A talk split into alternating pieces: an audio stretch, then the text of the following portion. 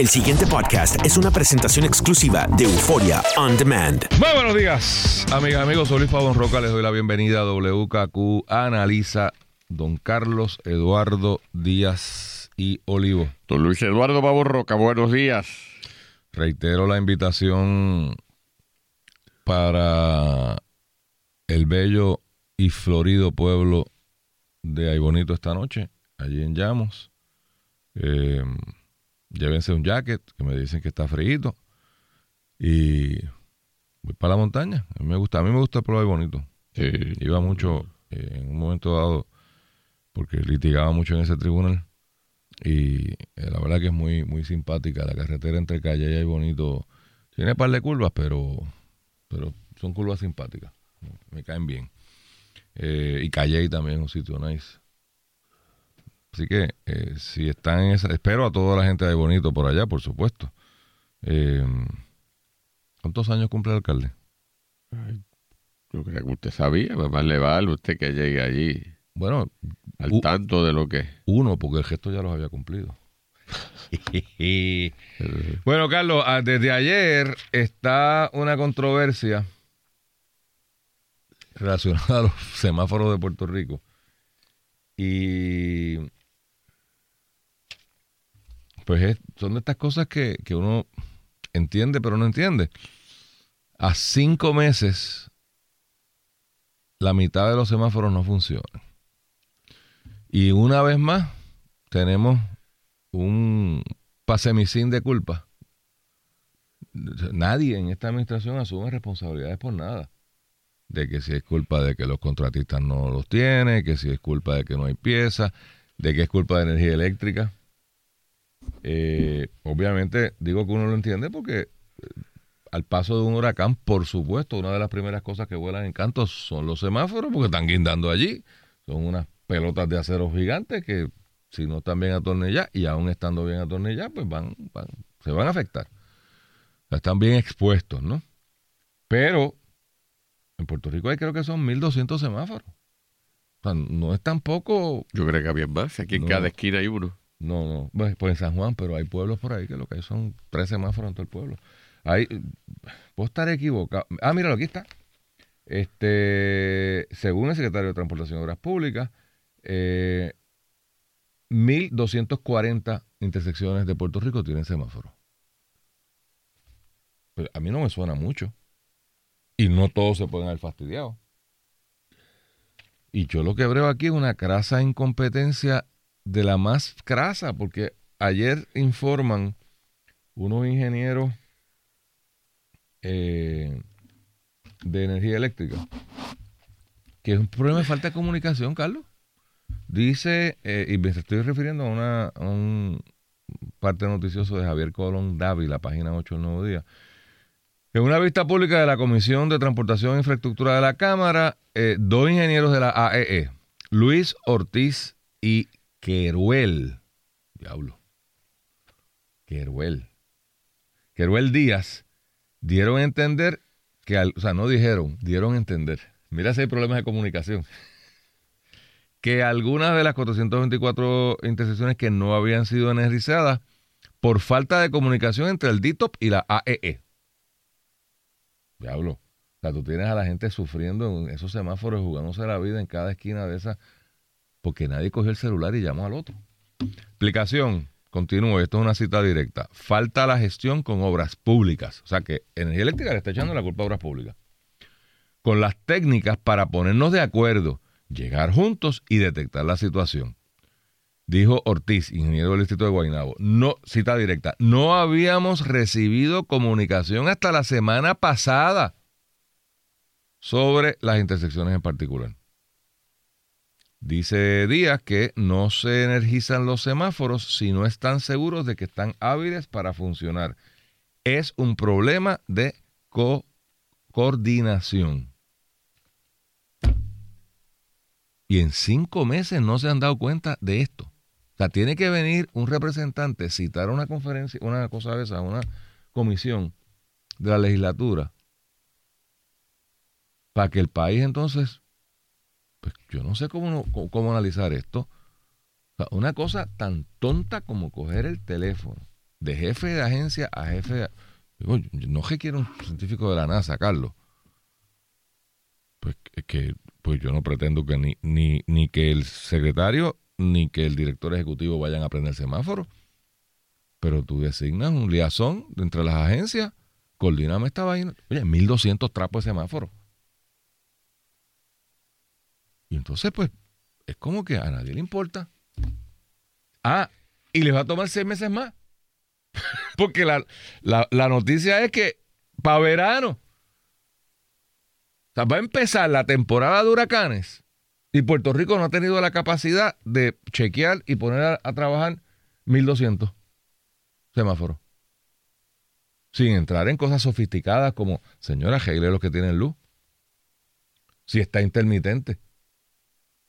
Entonces lo cuentan como funcionando. Ese es el último bochinche. Lo ponen intermitente y dicen, no, está arreglado. Y que a mí me digan que en la, en la, en la Piñero, en la Roosevelt, en la. ¿cómo- ¿Dónde es que está la viña? En la Domenech. La Domenech. ¿Sabes? Allí llegó la luz a su montón. O sea, ¿quién no sabe que allí hay luz? Y si usted llega a horas públicas y ve que hay luz en todos lados y no hay luz en el semáforo, coge el bejuco y llame. Mire, este, mándame a alguien aquí un- No sé, o sea, esto, esto es tan, tan decepcionante. Eh, Yo, nada más de pensar que siquiera estemos hablando de, de, de- de semáforos, nosotros aquí, y que la prensa ha tenido que reseñar escrita esa situación. ¿Sabe? Es un ejemplo dramático de a dónde hemos llegado, porque esto es que no es un issue, o sea, es- el, el atender un semáforo es un no-brainer. no, puede, no puede estar en la mente ni si de, no, no- no hablemos ni de analistas ni de, de- de- ni del secretario de transportación eso es una cosa terciaria que debería estar hecha y que alguien automático y que alguien se debería ocupar de eso y que no debería captar la atención mayor de nadie pero nosotros hemos llegado al grado superlativo de que ni lo más mínimo funciona. Por eso te digo, esto es una cosa este, asustante. Cuando ni el semáforo funciona. Entonces, si, si en transportación pública los semáforos no funcionan y las carreteras ya no son transitables en gran medida, ¿para qué está el Departamento de Transportación? Es decir, o sea, eh, Sí, eso es lo más básico. pero, porque aquí hay unos recursos asignados por la Asamblea Legislativa para transportaciones públicas. Pregunto yo. O sea, si no puede haber semáforos y no puedo ni siquiera la carrera. Yo no estoy pidiendo ahora que hagan autopistas, ni que hagan aros así. de- en, en- en qué se van los fondos públicos asignados a esta gestión? Si en energía eléctrica no hay siquiera dinero para combustible. Para combustible. ¿En, en- en- en qué se está usando la, la- la- la otra cosa? Porque no es. Cuando tú me dices, mire, no hay dinero para arreglar las, las líneas que se han caído, el reemplazo de torres. este helicóptero eh, sofisticado. Sí, porque, ¿sabes? Pero para echarle Oh, gasolina pero planta. gasolina. No hay, no hay chavo para brea para la carretera. Carretera, o sea. Para bacheo, para bacheo. oye, no- no- no que haya unas carreteras con los boquetes que hay, que parecen caminos de campo, en, las, en plena ciudad capital, en áreas principales, eh, que, que es inexplicable. ¿Para qué sirve entonces el Estado? ¿Para qué sirve transportación? Pues ahora yo no le estoy pidiendo que desarrolle un nuevo aeropuerto, ¿verdad? Ni que haga una construcción de unos megapuertos que han sido incapaces de hacer.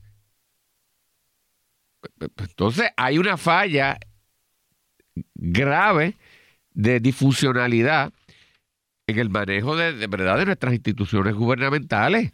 Que- que, o sea, yo me- me- no, sé ni qué más pueda uno, este, o sea, ¿cómo es posible eso? ¿Cómo es posible? A ver, nada, pero es que es que Sí, uno se tiene que dar perplejo. Y entonces, a la misma vez, ¿cómo? no, que no hay más nada que decir, Luis. O sea, es que cómo- por eso, pero donde yo creo que eh, nuestro gobernador debería, cada vez que le preguntan algo, él como que defienda al funcionario y dice, no, yo, el que estoy a cargo soy yo. Bueno, pues, pues, pues, pues, ya sea contar semáforos si usted quiere, gobe, pero haga algo. Pues, ¿Cómo tú? O sea, pues, o sea, eh, entonces, lo que parecería ser, Luis, es que hay un andamiaje gubernamental que se traga el presupuesto en el andamiaje en sí mismo. Pero eso lo sabíamos. Eso siempre ha sido así, eso no es nuevo. Es- ese es el problema del país. Pero había semáforos, O sea, la pregunta- por eso, pero ahora ni. Pero entonces. Ah, Por eso te digo Que hay algo, o sea, el, el gobierno de Puerto Rico siempre ha sido ineficiente, entre otras cosas, por lo que tú estás señalando. Si tú te gastas el 90% de tu presupuesto en empleados directos o indirectos, porque ojo con el número, le van a decir, no es menos que eso. No, no, cuénteme ahí los guardias de seguridad privados.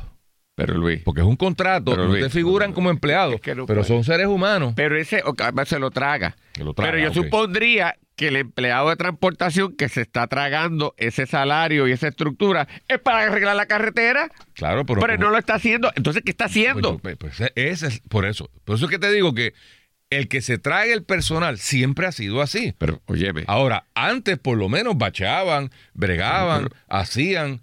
Eh, pues, pues, esa es la. eh, Digo, ese es el, el gran dilema de cuando tú coges y gastas tus chavos en, eh, en nómina.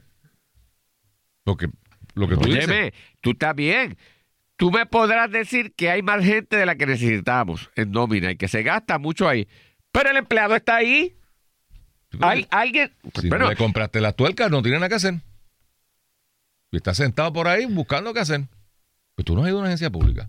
pero claro que, pero, bendito, O sea, es un martirio que, con el que vivo desde que nací. O sea, no es teniendo uno que ir, porque es inevitable uno tener Sí, que ir a una entidad pública en un país socialista como este. Pero, Oye, para, para- pero, pero date cuenta, pero ¿para qué está? ¿Para qué está? Son cosas inexplicables. O sea, el sistema de colecturía, o sea, filas allí. Hay- un elemento de que ya, en parte, ¿verdad? Con la tecnología, ya ese sistema de ir a pagar y poner sellos es una cosa este, ¿sabes? impensable.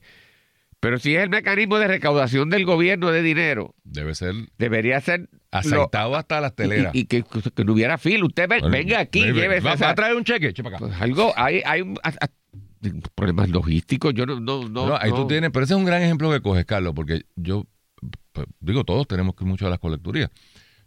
Tú entras y tú ves que hay 15 puestos, 10 puestos, ahí en, en la de frente al Tribunal Federal, donde está la, la- el capítulo. Sí, la arterial Hosto. La arterial ya hay una. Yo no he ido allí ningún día donde haya más de tres, tal vez cuatro, como mucho, atendiendo público. Y, y seis vacíos. Y tú dices, si sobra gente, si tenemos una legislación que se llama empleador único, si, ¿sabe? Porque el secretario de Hacienda no mueve gente de punto A a punto B para que estén allí en la fila. Porque la fila allí es, cuando no hay fila hay una hora, cuando no hay fila. O sea, yo he visto allí que se sale la gente de, de la colecturía y uso esa de ejemplo porque es la que yo usualmente acudo. La de aquí de Guaynabo. Trato de abrir una vez y es como que, olvídate de eso, lo mismo. Es- esa es una gran pregunta. O ¿por qué, ¿Por qué este gobernador que tiene su visión del empleador único, que legisló de empleador único, que me está hablando de eficiencia, no da una instrucción seca en esas reuniones de gabinete, si es que, yo no sé si hay reuniones de gabinete ya, pero antes habían todos todas las semanas, y les dice, fulano, este, quiero ver todos esos puestos llenos. Ya. O sea, no, digo, porque, y, y con respeto a esos tellers, yo no sé cómo se llaman, recaudadores, yo me imagino que es el nombre. Obviamente hay que adiestrarlos, hacen una cosa muy particular, hay que llenar unos recibos, pero no es tampoco mandar un cohete para la luna. O sea, yo creo que todos los empleados de Hacienda pueden ser readiestrados para hacer lo que sea que hay que hacer y hacerlo correctamente. Y hay- entonces, no, hay, hay unas cosas que de verdad no. entonces lo otro, eh, to- todavía en el tema de, de- Es que uno piensa, yo estoy totalmente convencido, de que el sistema está así para justificar la existencia de mucha gente. Pero está bien. Pero la gente debería poder estar arreglando las carreteras o podría estar vendiendo el Sí, comprobante. sí, sí, sí, o sea, pero ¿dónde está? O sea, sí, sí, ¿dónde están? Eh, o sea, ¿cuántas veces hemos resuelto el problema de los sellos y viene una administración y le quita el sí, contrato a uno para Pero dárselo al otro explícame, Luis, pero vamos, vamos, es que, es que es una cosa tan patética. No hay semáforos funcionando, gran parte están desarticulados. Las carreteras en el país, autopistas, calle secundaria, calle urbanización, la que sea, están destruidas. ¿Qué hace transportación? O sea, ¿qué está haciendo? ¿Pero qué hace? Oye, que, que dé un informe de qué hizo esta semana. ¿Pero qué? Pa- pa- ¿Sabe? pa- ¿Pero en qué? ¿En qué? ¿Dónde tapas tu joto hoy? Sí, pero. Pero eso, pero es que explíquenme, o sea, ¿qué hace? Aquí yo no puedo creer que cuando yo era nosotros pe- pequeños, hace 50 años atrás, es con un país más sin menos recursos, menos tecnología, esto no ocurría. Y Ahora tienen más empleados y no pueden arreglar una carretera. ¿Pero, pero qué hacen? ¿Qué hacen? ¿Cómo nosotros como país hemos llegado a permitir eso? Bueno, porque el gobierno Ah, se- pero- se, pero- convirtió en la agencia de empleo número uno. país. pero es que no... Y no- tú tienes los tuyos, no- yo tengo los míos y somos todos felices. Eso- esa es la explicación. ¿De qué? Nos con- convertimos el gobierno en la agencia de empleo número uno. Tú tienes los tuyos, yo tengo los míos y somos todos felices. Y no hay que trabajar. Sencillamente, yo tengo ahí un banco de empleados políticos. Tú tienes los tuyos, yo tengo los míos. Y, y ya. Y como están molestos con el gobierno, pues ninguno de los dos trabaja. Y, el- y- porque vamos a ponerlo también para defender a los jefes de agencia. Desde un tiempo acá, desde la ley 7 para acá, para ponerle fecha. Esos dos gobiernos. En Puerto Rico hay tres gobiernos. Está el gobierno azul, está el gobierno rojo. Van a reclamar que hay unos independientes. No, esos se alineen con uno de esos dos. eh, Según sopla el viento, se, se alineen. Y está el gobierno eh, transitorio que se compone de empleados de confianza, contratistas y transitorios. Esos son los que trabajan de, la ley 7, pa- porque lo- los PNP se molestaron con el gobierno con la ley 7, así que dijeron, "Ah". y los populares se molestaron con la ley 66. Y dijeron, "Ah". entonces, tenemos dos bancos muy competentes probablemente, que- pero que están de brazos caídos. Y tú no puedes correr una agencia. Porque es que esto que Pero- tú estás es viendo, que no, por donde empezamos. Y yo me niego, pero que entonces- alguien me diga que no ha podido coordinar no. con, Es que con no- el- es que a alguien no le importó. O sea, no Pero le ¿y, importó. y- y qué grado de ser humano puede ser eso? Que yo llego a la agencia a no hacer nada. Pues una, es, es- es la denigración de uno mismo, de, de uno mismo. O sea, que yo sepa que todos los días yo me voy a levantar a ir a un sitio a no hacer nada. Y que dará, yo esperaré a la hora para volver a casa, para yo mañana repetir eso. Pero, ¿cómo- ¿Cómo tú como ser humano te colocas en esa situación? Porque es la negación de uno mismo, Luis. Pues entonces, ¿cómo como país? ¿Cómo es? que, es que no, no hay más ni que analizar ni que discutir. Es una cosa de, de que simplemente es inoperante. Ya no es que podamos discutir alta política pública de que esta estrategia aquí, esto debería ser así, eh, deberíamos pues dedicar menos dinero a esto para enfatizar esto que nos hemos quedado atrás, o hay que... eh, eh, eh, Es que sencillamente lo básico no se hace. ¿Habrá alguien que pueda hacer lo básico? El pasado podcast fue una presentación exclusiva de Euphoria On Demand. Para escuchar otros episodios de este y otros podcasts, visítanos en euphoriaondemand.com.